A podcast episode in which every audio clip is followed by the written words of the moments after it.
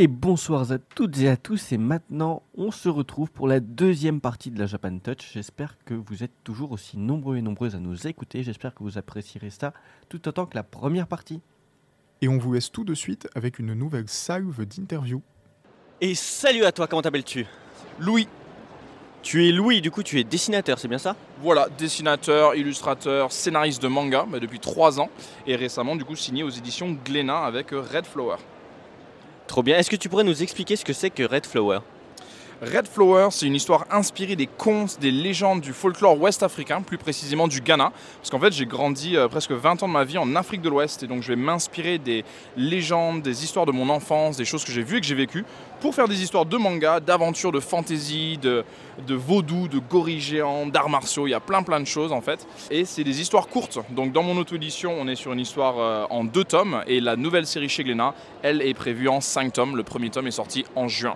Est-ce que tu pourrais nous, euh, expliquer un peu plus l'univers de, ton personnage, qu'est-ce qui se passe un peu, vers quoi ça tend et ça amène? Avec plaisir. Bah, Red Flower, c'est un conte initiatique en premier. C'est l'histoire d'un jeune garçon, Kelly, qui pratique des arts martiaux de pacifisme. Dans sa tribu, ils ont une, ils ont une tradition de non-violence. Et en fait, lui va devoir grandir, devenir un homme, prendre en maturité et sauver sa tribu, en fait. Parce qu'un jour, le sorcier du village a une prémonition, il a un rêve apocalyptique, il dit attention, on va se faire envahir par un peuple étranger. Et le jeune garçon, il se demande comment je vais faire pour sauver ma famille si j'ai pas le droit de me battre d'après les préceptes de mon peuple en fait. C'est donc ça va être une histoire de passage à l'âge adulte, ça va être une exploration de l'adolescence et de la non-violence, mais tout ça dans le fin fond de la jungle africaine.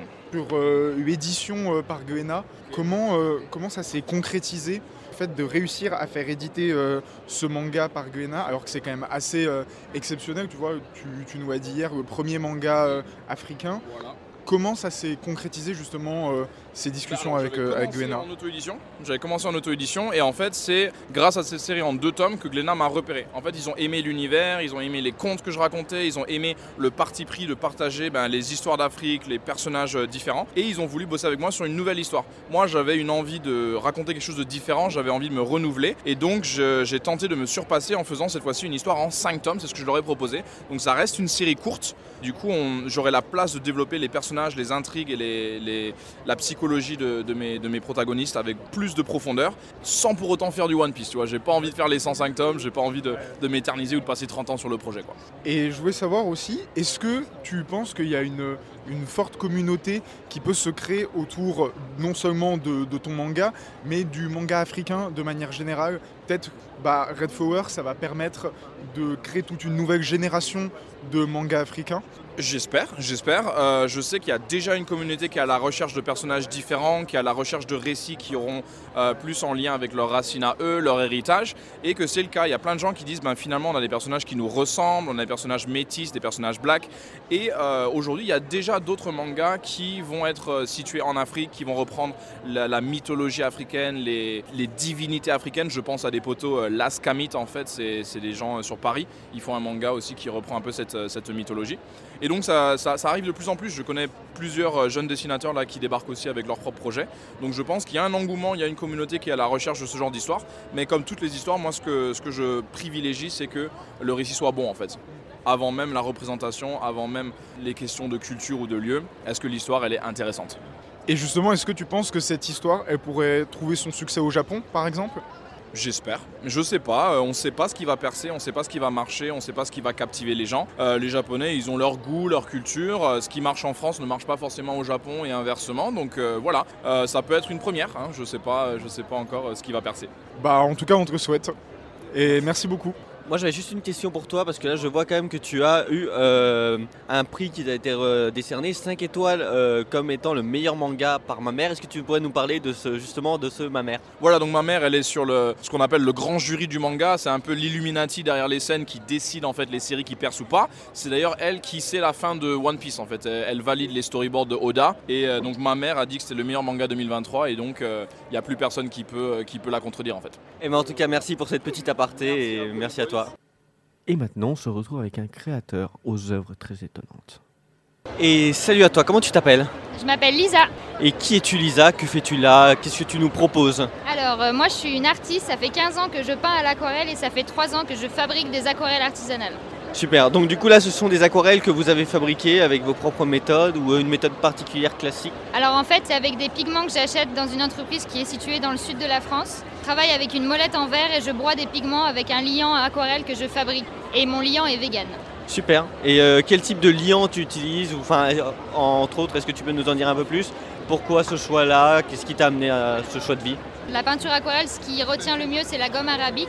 Et en fait, euh, avec la gomme arabique, moi j'utilise une glycérine qui est végétale pour éviter d'utiliser tout ce qui est bile de bœuf, ce qu'on peut retrouver dans les aquarelles qu'on trouve dans le commerce. Donc voilà. Et euh, pour faire euh, un petit godet d'aquarelle, il y a environ entre deux, et, deux semaines et un mois de travail. Et un godet tient combien de temps à peu près pour ceux qui ne connaissent pas ça dépend de la fréquence auquel on peint, mais moi je peins très très souvent et un godet ça me dure à peu près un an.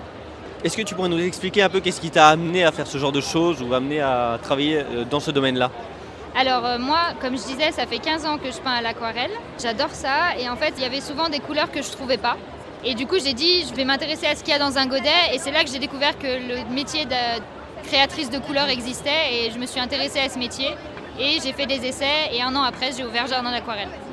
Où est-ce qu'on peut te retrouver? Est-ce que tu es sur Lyon? Est-ce que tu t'es déplacé pour l'événement? Enfin... Alors, je suis sur Lyon, mais euh, pour l'instant, j'ai pas de boutique physique, donc euh, je fais les salons autour de Lyon, pas trop dehors parce que je suis pas véhiculée, mais sinon sur jardinaquarelle.fr ou sur mon compte Instagram jardin d'aquarelle, jardin sans S, aquarelle avec un S. Super, merci à toi. Est-ce que tu as un mot de la fin peut-être? J'aimerais bien qu'ensemble on change le monde de l'art. Waouh, super. Merci beaucoup, merci à toi. Et eh ben merci à vous. Bonne journée. Et on enchaîne tout de suite avec la découverte d'un nouveau stand. Bonjour à vous, est-ce que vous pouvez vous présenter s'il vous plaît? Bonjour, donc moi c'est Jonathan, je suis donc euh, société Fabrique Unique et moi je vais faire du collage sur bois. Je vais euh, donc euh, prendre des posters existants que je vais coller donc sur un support en bois et après je vais personnaliser avec de la peinture sur tout le tour de l'image. Et après j'aime bien rajouter du Posca autour de l'image pour montrer qu'elles sont décalées. J'aime bien les décaler pour redonner un peu de mouvement à l'image. Ça c'est mon côté un peu photographe. Après je rajoute du Posca aussi autour du cadre pour bien finir le tout et je vernis le tout. Et au moins on n'est que sur des modèles uniques à chaque fois. Est-ce que vous pouvez un peu m'expliquer euh, votre parcours et comment vous en êtes arrivé à ce genre de création? Alors en fait, moi je dessine depuis que je suis tout petit. C'est vrai qu'en fait j'ai toujours aimé ben, le dessin, la peinture, le collage. Euh, j'ai toujours aimé ça. Et puis j'adore ben, l'univers, bien sûr. J'ai grandi moi avec le club Dorothée. Je commence à être un peu ancien. Du coup, j'ai toujours aimé ben, tout ce qui est manga, les comics aussi, tout cet univers-là. Pas faire comme tout le monde, parce que moi j'aime bien avoir une déco un peu personnalisée, et pas avoir la même chose que tout le monde. Donc je voulais pas faire du dessin, vendre des posters, parce que j'avais énormément de posters à la maison que j'ai jamais affichés. Et un jour, je me suis dit, je vais allier tout ce que je sais faire pour euh, justement euh, mettre en valeur mon poster. Et j'en ai fait ça. Je l'ai collé sur du bois et c'est parti de là. Est-ce que vous pouvez un peu m'expliquer aussi euh, quels sont les univers avec lesquels vous êtes le plus familier? Ben Moi j'ai vraiment grandi avec le club Dorothée, donc tout ce qui est bien sûr ben, Dragon Ball Z, Senseiya, vraiment tous les anciens. Et puis après j'adore les comics aussi, euh, depuis tout petit je lis les comics, les mangas je les ai plus regardés en animé. Et c'est vrai que ben, j'ai grandi avec tout ça, c'est devenu, devenu euh, naturellement. C'est votre métier à part entière ou est-ce que vous faites quelque chose à côté? Alors maintenant oui, donc j'avais une boutique, j'avais un concept store, parce que moi je suis artisan, donc je fabrique tout de mes mains, du mobilier, euh, des lampes, je faisais vraiment de tout pour de la déco de la maison. Et petit à petit j'ai amené ça dans mon magasin, c'est ce qui a pris euh, vraiment euh, le pas, j'ai eu beaucoup de commandes sur des univers que je connaissais pas forcément, donc on m'a fait découvrir de nouveaux univers, ça m'a inspiré pour faire de nouvelles créations, de nouveaux effets de peinture, et du coup je suis parti dessus. Maintenant c'est mon activité principale, je vais en salon directement pour vraiment entrer à la rencontre du public et du coup échanger justement avec le public et avec des passionnés comme moi, donc c'est vrai que c'est toujours plaisant de, venir à la rencontre des gens. De fait, je suppose que la Japan Touch, c'est vraiment un moment fort pour vous, un moment phare. Ça reste une grosse convention. Est-ce que c'est peut-être la plus grosse que vous avez faite ou pas? Est-ce que vous pouvez m'en parler de votre expérience avec la Japan Touch? Alors pour moi, la Japan Touch, oui, c'est un événement qu'on rentrera jamais. Depuis qu'on l'a fait, en fait, on a énormément de clients mais habitués qui reviennent chaque année, qui voient l'évolution du travail. Toujours une très bonne ambiance, euh, un très bon accueil et l'organisation est vraiment sympa. Du coup, oui, alors après, on a fait la plus grosse qu'on a fait, ça sera la Japan Expo de Paris. C'est un peu moins à taille humaine, donc euh, c'est tellement énorme, il y a tellement de gens que du coup, on peut moins prendre le temps de discuter aussi avec, euh, avec nos clients et échanger. Tandis que là, c'est vraiment la différence. Avec Lyon, en plus, on n'est pas très loin, on est en Ardèche, donc du coup, ça permet d'être vraiment pas loin géographiquement parlant. Et c'est vrai qu'on adore vraiment les Lyonnais aussi en même temps, on adore vraiment cette ambiance. Un petit mot de la fin peut-être? Ben, venez tous à la Japan Touch, c'est vraiment une des meilleures organisations qu'on fait chaque année, celle du mois de mai, celle d'hiver aussi, c'est vraiment très bien et il y a de tout à voir au niveau création, il y a énormément de créateurs différents, c'est ce qui différencie aussi avec euh, les autres organisations, c'est qu'il y a énormément de choix dans la création. allons nous perdre dans ce monde fabuleux? J'espère qu'il vous plaira. Salut, est-ce que tu peux te présenter? Je me présente, je m'appelle Rosalius. Donc on a un stand, notre stand il s'appelle Annigator. On est des passionnés dans le monde de la maquette et du papercraft. On touche dans tous les domaines créatifs. On fait aussi bien du modèle réduit que du modèle réel. Par exemple, l'un de nos membres a fait un Dalek à taille réelle pour vous donner une sorte d'idée. Et donc on est euh, une association dans toute la France qui se réunit de temps en temps dans des salons comme ici la Japan Expo pour partager notre passion avec le public. Ok, super intéressant. Ça fait combien de temps qu'elle existe cette association? Maintenant, ça doit faire 20 ans.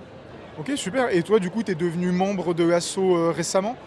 5-7 ans, je sais plus exactement, mais ça fait... Ouais, ça fait quand même un moment. Et du coup, euh, tu t'y es mis comment? C'était passionné un peu de cet univers-là? Et tu as trouvé cet assaut euh, avec que des gens également passionnés euh, de cet univers? Bah en fait, j'étais passionné de l'univers Gundam.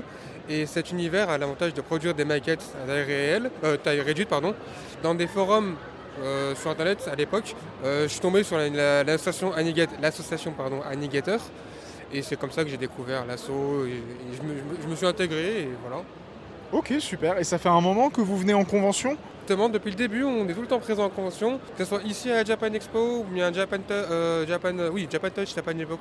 Ok, super. Et ben, merci beaucoup. Et du coup, vous proposez aussi aux, aux gens de venir peut-être tester un peu, euh, faire du craft eux-mêmes? Alors on propose en fait des ateliers initiation et dessus on propose des papercrafts très simplifiés pour faire découvrir aux gens comment c'est euh, de monter justement un papercraft. On essaie de voir pour euh, justement des maquettes Bandai. On est sur le projet en attendant. Ok, super. Merci beaucoup. Un dernier petit mot peut-être pour parler de la Japan Touch en elle-même Franchement c'était super, j'adore l'ambiance. C'est toujours un plaisir justement d'échanger avec des gens qui connaissent l'univers ou qui ne connaissent pas, justement pour euh, partager notre passion à tous. Abonnez-vous à, votre, à notre Instagram et celui de la Japan. Super. Et ben, merci beaucoup et bonne convention. Vite, vite, nous sommes allés très vite dans les couloirs, mais nous n'avons pas pu nous empêcher de nous arrêter devant ce magnifique stand. Alors, bonjour. Est-ce que tu peux te présenter? Alors bonjour, euh, je suis Jérémy et euh, j'ai ouvert l'entreprise avec ma femme en 2019, 2019 qui est les Bouilles Geeks. On fabrique euh, des doudous, des plaids, tout dans l'univers enfant. Et on a eu cette idée de faire cela le jour, bah, nous-mêmes on a eu des enfants. Super. Et d'où ça vous est venu cette idée de, de créer des doudous pour les enfants avec des inspirations issues du monde, du monde japonais? Le jour où on a eu des enfants, en fait, tout simplement, on a cherché à trouver des doudous dans ce domaine-là. On n'a jamais trouvé. Alors, on a trouvé des choses qui étaient s'apparenter comme des, Disney, des doudous euh, Roi Lion, des choses un petit peu basiques, mais qui manquaient vraiment ce- cette touche fantaisie. Et ma femme, euh, étant couturière, elle a dit bon bah tiens, euh, je vais profiter de mon congé maternité, etc. pour faire ça à côté. Fil en aiguille, euh, commence à avoir des gens qui eux aussi ont été intéressés. C'est là qu'on a développé. Oui, parce qu'en plus, il y a beaucoup de doudous pour les enfants euh, qui contiennent des matières euh, qui ne sont pas forcément adaptées pour eux. Vous, du coup, vous utilisez quelle matière euh, pour créer vos doudous?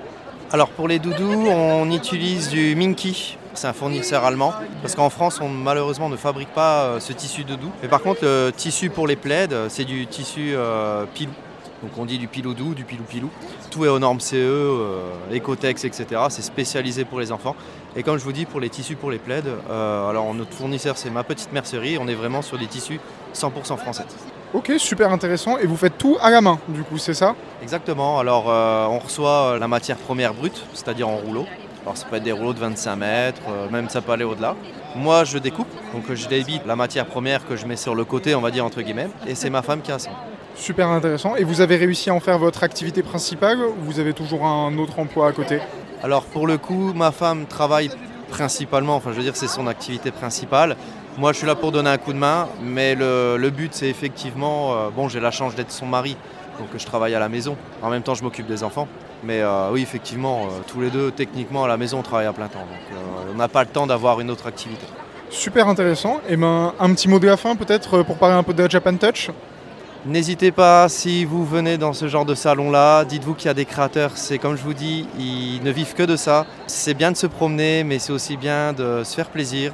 Donc quand vous venez à ce genre d'événement-là, n'hésitez pas à, retirer un petit billet, euh, histoire de, soutenir l'artisanat. Super, merci beaucoup et passez un bon salon. Et nous sommes de retour donc pour une nouvelle interview, toujours en provenance de la Japan Touch. Et nous sommes aujourd'hui avec Cécile Corbel. Bonjour Cécile, comment vas-tu? Ça va très bien, merci beaucoup. Alors Cécile, pour te présenter rapidement, tu es connue pour être une harpiste de renom, musicienne, euh, peut-être compositrice à tes heures perdues euh, également? J'ai envie de dire même surtout compositrice, parce que c'est comme ça que je me définirais plus que harpiste, que je suis loin d'être une virtuose de l'art. Moi j'utilise l'art vraiment pour écrire mes chansons et les chanter ensuite. Donc compositrice, musicienne, j'aime bien, ça me va. Je te présenterai donc comme ça. Alors je sais que tes influences euh, musicales euh, sont, sont nombreuses. Est-ce que tu pourrais nous en parler euh, rapidement? Il y a d'abord, euh, tu en as parlé, la harpe, qui est mon instrument, qui est la harpe celtique. Donc moi, je suis née euh, en Bretagne et donc j'ai dans mes influences forcément un peu de musique celtique, même beaucoup, qu'elle soit bretonne, irlandaise, écossaise. Ça fait partie de mes racines musicales. Et puis après, j'ai assez tôt été curieuse d'autres musiques. Ado, j'ai écouté euh, du métal, plein de choses, mais aussi vraiment de ce qu'on appelle, j'aime pas trop le mot, mais de la world music. Donc j'ai toujours été curieuse des instruments du monde. Donc j'essaie d'intégrer depuis que créer mes albums, mes spectacles, euh, différentes sonorités, différentes cultures. C'est ce qui m'a aussi sans doute, je pense, amené du côté de l'Asie et qui fait qu'il y a ce lien un peu étrange qu'on pourrait dire euh, éloigné entre ma culture celte et puis les musiques euh, japonaises, même traditionnelles. Mais il y a des ponts qu'on pourrait tracer assez facilement, je pense.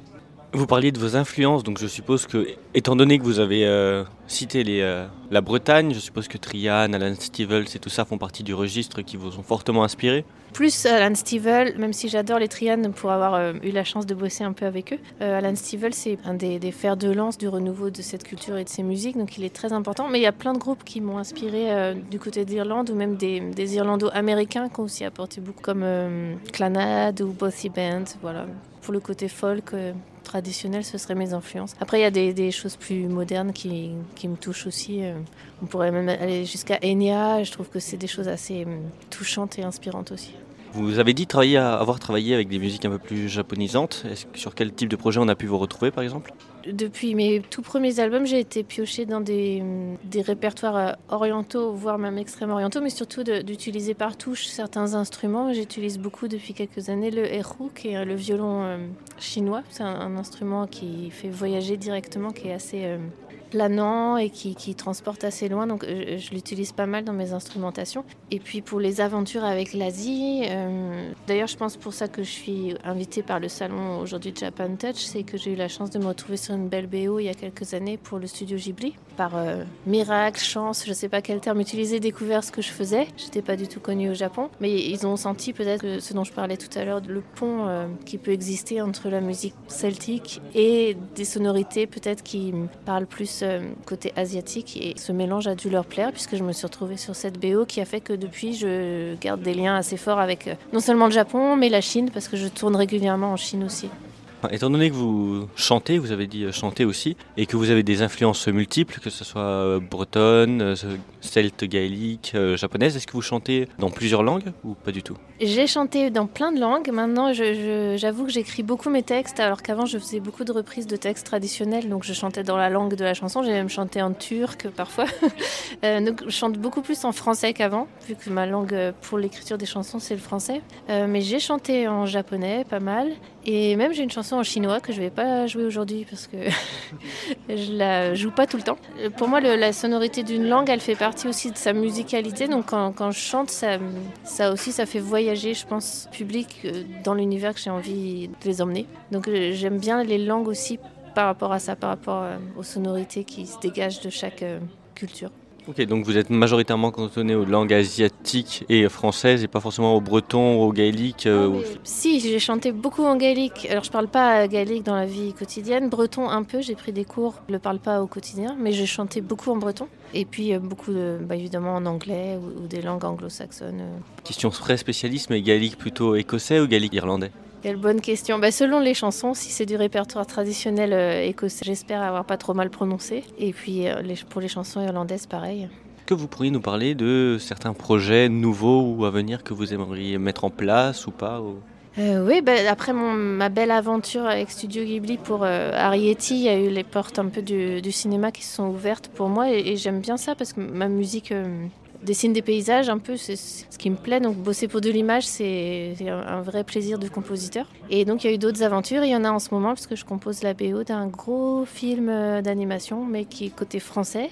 bah, je peux même en parler. C'est un, long métrage euh, des légendaires, qui est une BD euh, bien connue, qui va enfin être adaptée en long métrage. Donc on est dessus pour, je pense, déjà un an et puis peut-être encore un an ou deux de boulot là-dessus. Adapté par qui, si c'est pas indiscret ou incongru? Alors c'est un studio français, c'est plusieurs studios d'animation français qui bossent ensemble. Je sais pas si j'ai le droit de tout raconter encore, mais le, le réalisateur s'appelle Guillaume Hivernel. C'est lui qui avait fait Chasseur de dragons par exemple. Ok, superbe. On a, on a quand même quelques pépites dans l'animation en France et qu'on oublie euh, souvent d'ailleurs. On pense évidemment toujours à Ankama qui est le leader euh, sur le marché français euh, de l'animation, mais c'est vrai qu'on a des sacrés joyaux et on a tendance à vite l'oublier. Est-ce que vous avez peut-être autre chose à rajouter euh, là-dessus? Que je suis contente d'être ici aujourd'hui parce que hum, c'est l'aventure que j'ai eue avec Ghibli qui a, elle a maintenant 13 ans cette aventure et elle est toujours super vivace et je suis toujours invitée dans des lieux en lien avec, hum, avec cette aventure japonaise donc c'est- assez précieux pour moi de me retrouver à chaque fois hum, replongée dans l'univers de Arietti et de ce film et de pouvoir le partager avec des gens toujours euh, 13 ans après la sortie du film. quoi. Merci à vous et euh, le petit mot de la fin Euh, bah oui, moi je joue beaucoup euh, dans l'ouest de la France, je joue souvent en Asie, pas très souvent dans le sud et dans la région lyonnaise, mais on espère corriger ça 2024. J'ai des dates prévues dans votre secteur, à Lyon, autour de Lyon, donc euh, j'espère croiser vos auditeurs bientôt. Bah, Super, merci beaucoup. Il est l'heure d'aller découvrir cet illustrateur de talent. Bonjour à vous. Euh, Est-ce que vous pouvez vous présenter s'il vous plaît? Alors bonjour, moi c'est Aliciane, je suis scénariste euh, jeux vidéo et euh, BD et euh, autrice. Mais ici je suis en tant qu'autrice et scénariste BD. Bonjour, moi c'est Aurélie Pat, je suis illustratrice et créatrice du studio Nova. Du coup, je crée des bijoux, des objets de déco et je fais aussi des illustrations. Super, merci. Est-ce que vous pouvez me parler un petit peu de votre univers qui a l'air franchement très riche et fourni? Alors euh, oui, en fait je n'ai pas un univers, j'ai plusieurs univers. Euh, ce qui est présenté là par exemple, ça va être les Fables de la Fontaine revisitées, qui est dans un style un petit peu euh, mélangé entre l'européen, l'européanisant et le japonisant. Donc avec un trait un peu manga notamment dans les illustrations. C'est de la BD et aussi des recueils de nouvelles et des illustrations. Et aussi, j'ai euh, les aventures de Hans von Choco et Lady Fraise. Et là, c'est des livres jeunesse où en fait euh, tous les personnages sont des gâteaux. Et ça, c'est les deux principaux univers qu'on trouve ici, mais en vrai, j'en ai beaucoup d'autres. Oui, je vois déjà que vous avez aussi des illustrations d'autres univers que les vôtres, euh, notamment les Miyazaki. On voit les Full Metal Alchemist, on voit les Avatar, le dernier maître de l'air, on voit bon, pas mal de choses. Je pense qu'on va pas faire le tour parce que sinon on s'en sortira jamais.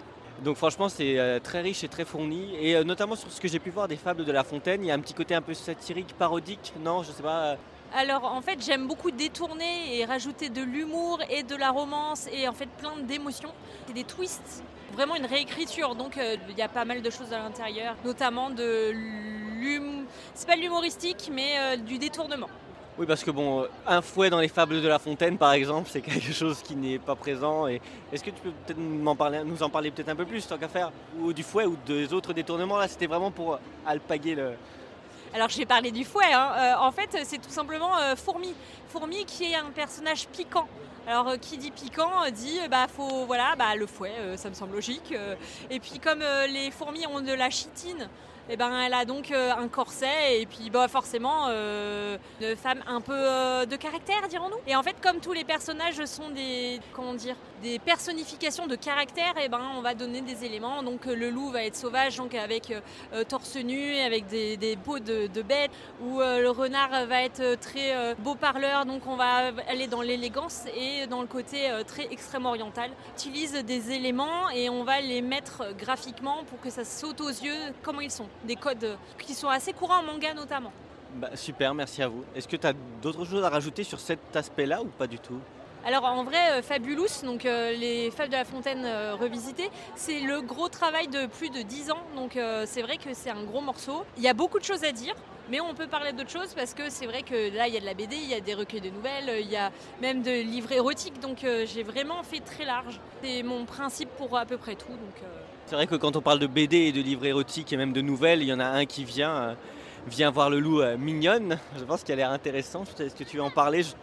Alors, Viens voir le loup mignonne, c'est un bonus, euh, c'est un livre bonus qui était fait en cadeau pour un Ulule, donc un financement participatif. Et le Ulule a très bien marché. Et du coup, le livret qui était censé être un tout petit truc est devenu un livre plus épais, qui a rencontré un succès euh, que je m'attendais pas tant, euh, et qui fait qu'il y a même des personnes qui commencent euh, l'univers par ce livre, parce qu'en fait, l'érotique, et c'est pas que de l'érotique, on est même dans du plus plus.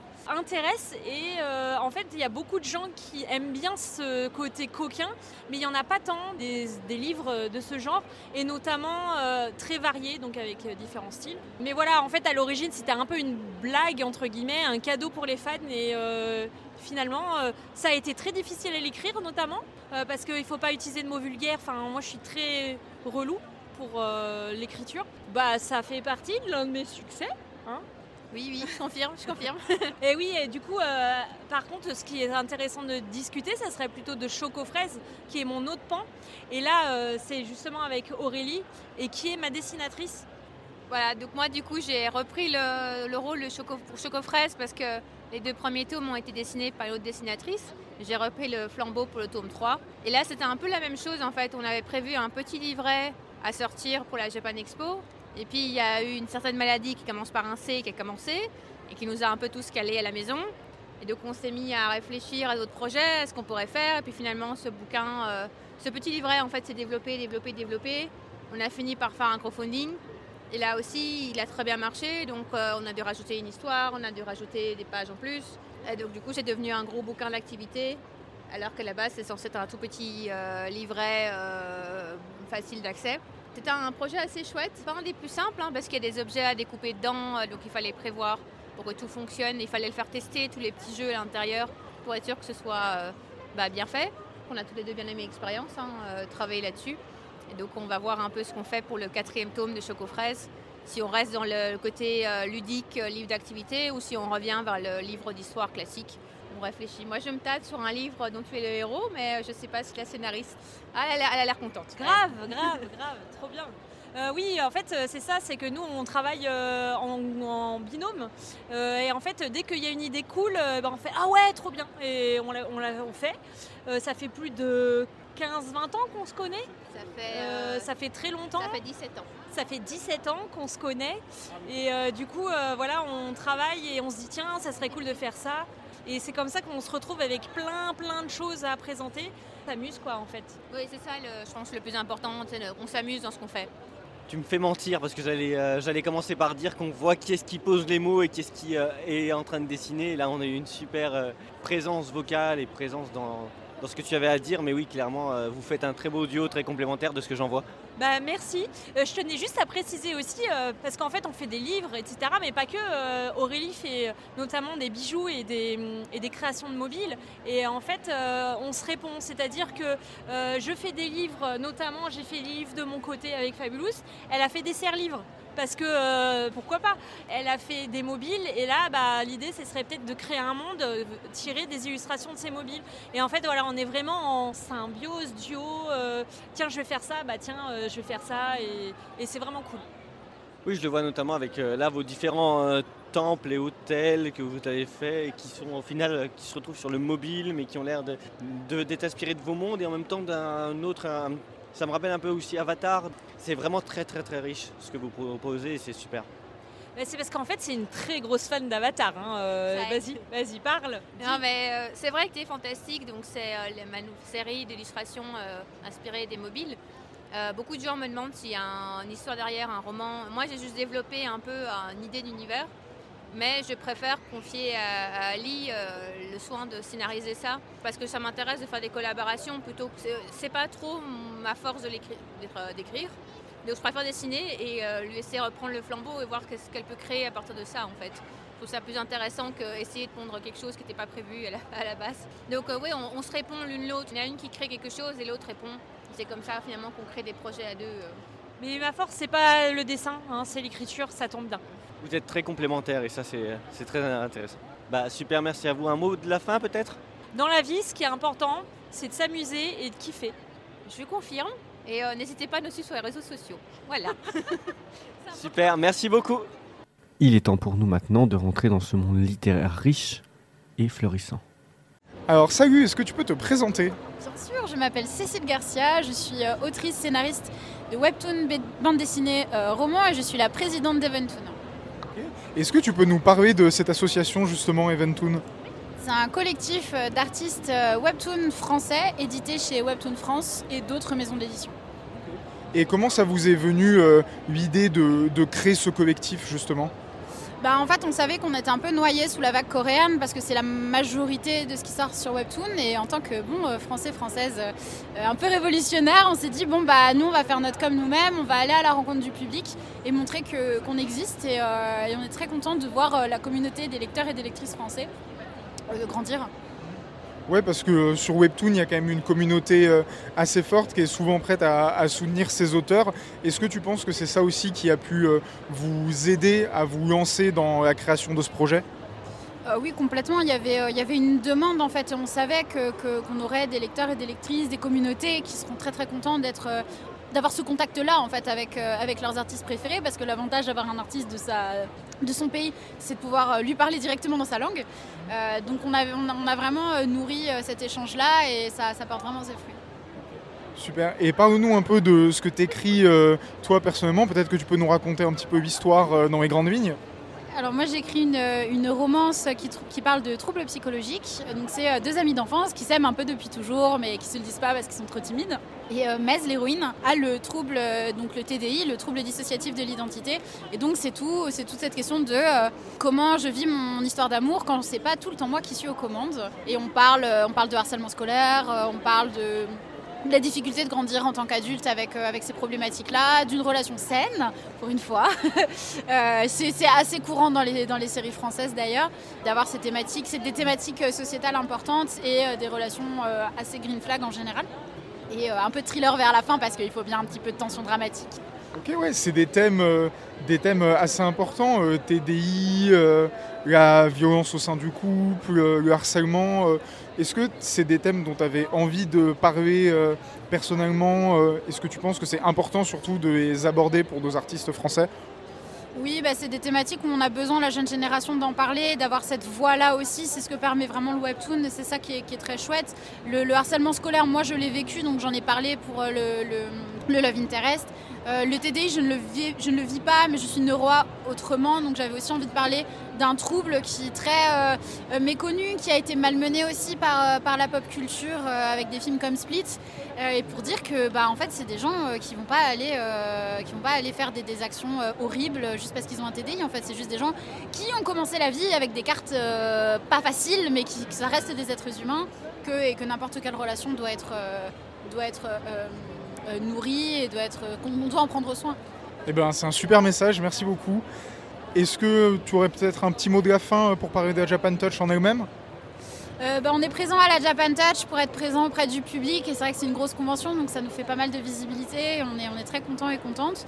Et euh, bah, venez nous parler sur les réseaux sociaux, on est toujours très contents d'échanger avec les gens qui nous lisent.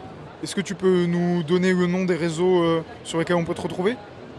Alors Eventoon sur Instagram pour trouver un peu tout le monde. Et après moi personnellement c'est Cécile Garcia, autrice. Eh bien super, merci beaucoup et bonne convention. C'est au détour du navet que nous avons aperçu ce stand et nous étions obligés de nous y arrêter pour faire une petite interview. Alors salut, est-ce que tu peux te présenter? Je me présente, je m'appelle Leroy et je fais partie du club de sumo euh, de Paris. Toi et ton club de sumo, qu'est-ce que vous faites ici à la Japan Touch? Ça fait, si je dis pas de bêtises, 4 ans d'affilée qu'on vient à la Japan Touch. Donc c'est juste histoire de participer à un événement en lien avec le Japon. Et nous, ça nous permet de justement promouvoir un peu le sumo qui n'est pas très développé en France. Est-ce que tu sens un, engouement grandissant justement en France euh, pour le sumo? Pour le sumo, pas forcément. Après, j'aurais pas un, un, recul nécessaire car c'est ma deuxième année. Mais des retours que j'ai eus depuis que je suis inscrit dans le club, ça a l'air de pas mal grandir et de pas mal se développer. Ouais, et est-ce que pour vous, du coup, à Japan Touch, c'est aussi un moyen peut-être euh, de faire découvrir aux gens euh, ce qu'est le sumo? Parce que la discipline est quand même assez méconnue, même si on a tous un peu une idée de ce que c'est. Clairement, c'est notre but. C'est une discipline qui est assez atypique. C'est une discipline qui euh, suscite l'intérêt, l'engouement. On a juste à voir le nombre de personnes qui sont au stand, parce qu'on va aussi à la Japan Expo. Sur la Japan Expo ici, on a un gros succès en termes d'affluence de personnes. Donc c'est un sport qui est très chaud, qui est très démonstratif, etc. Donc oui, on veut faire découvrir et on veut justement potentiellement créer des partenariats pour essayer de développer sur Lyon, parce qu'il faut savoir qu'on a actuellement que deux clubs, un sur Paris et un sur Perpignan. Donc si on pouvait avoir des partenariats développés sur Lyon et développés un peu partout en France, ça serait vraiment le top. Toi justement, qu'est-ce qui t'a poussé à te lancer dans la discipline du sumo qui, comme tu me le dis, est assez peu connue? Ok, moi c'est un peu euh, atypique mon parcours. Je viens des sports un peu de- d'explosivité, savoir athlétisme, rugby, football américain. Et en fait, j'ai voulu revirer et aller vers un sport de combat. De base, j'étais parti sur le grappling parce que c'est un sport qui m'intéressait depuis plusieurs années. Je suis un fan de manga aussi en parallèle, donc j'ai regardé Inomaru Sumo. J'ai dit ah le sumo ça a l'air d'être cool. Je suis passé à la Japan Expo, il y avait un stand et l'amour il, est- il a grandi comme ça. Et ben au top, et puis je pense qu'il y aura plein d'autres gens comme toi qui vont découvrir le sumo en venant au stand, donc euh, c'est top. Est-ce que tu as un petit mot de la fin pour conclure en parlant de la Japan Touch en elle-même? Euh, la Japan Touch, bah, moi c'est ma première euh, Japan Touch. J'ai seulement un comparatif avec la Japan Expo. Ce que je vois, c'est qu'effectivement c'est plus convivial, c'est agréable. Les personnes elles sont plus joviales. Bon, tire un peu sur la région parisienne d'où je viens, mais voilà, il y a plus de, familiarité, les personnes sont plus ouvertes, etc. et sont plus sujettes à la discussion. C'est vraiment agréable. Et le mot de la fin que je dirais pour le sumo, le sumo c'est pas que pour les gros. La Japan Touch est un monde fabuleux. Et on va vous le démontrer avec l'interview qui suit. Alors bonjour, est-ce que vous pouvez vous présenter? Euh, Je suis Franck Dominé, je suis instructeur de l'association Lyon Edong Gomdo. On pratique le sabre traditionnel coréen. Est-ce que vous pourriez nous parler un peu de cette discipline? Alors, le sabre coréen, c'est une discipline qui provient de l'époque des champs de bataille des trois royaumes de Corée, donc plutôt ancienne. Et euh, c'est une pratique où on utilise uniquement le sabre. Le sabre, euh, ça nous demande de changer notre forme de corps parce que la pratique du sabre n'est pas quelque chose de naturel. Et le but du Edong Gomdo, c'est de faire de nous des personnes d'épée. Super, et qu'est-ce que vous proposez justement sur ce stand que vous tenez à la Japan Touch? Alors à Japan Touch, on propose des démonstrations de Hedon Gomdo avec des euh, formes respiratoires, des techniques de base, des coupes sur plusieurs supports. On fait de l'extension de bougie, de la coupe de papier, de la coupe de bambou. On fait aussi des combats, on fait aussi des euh, formes codifiées et de la danse de sabre, donc c'est assez riche. Et on fait aussi des initiations qui se font avec des sabres en mousse. Ouais, il y a l'air d'avoir euh, beaucoup de sous-disciplines au sein même de la discipline du sabre coréen en elle-même. Est-ce qu'il y en a une que vous préférez parmi les autres?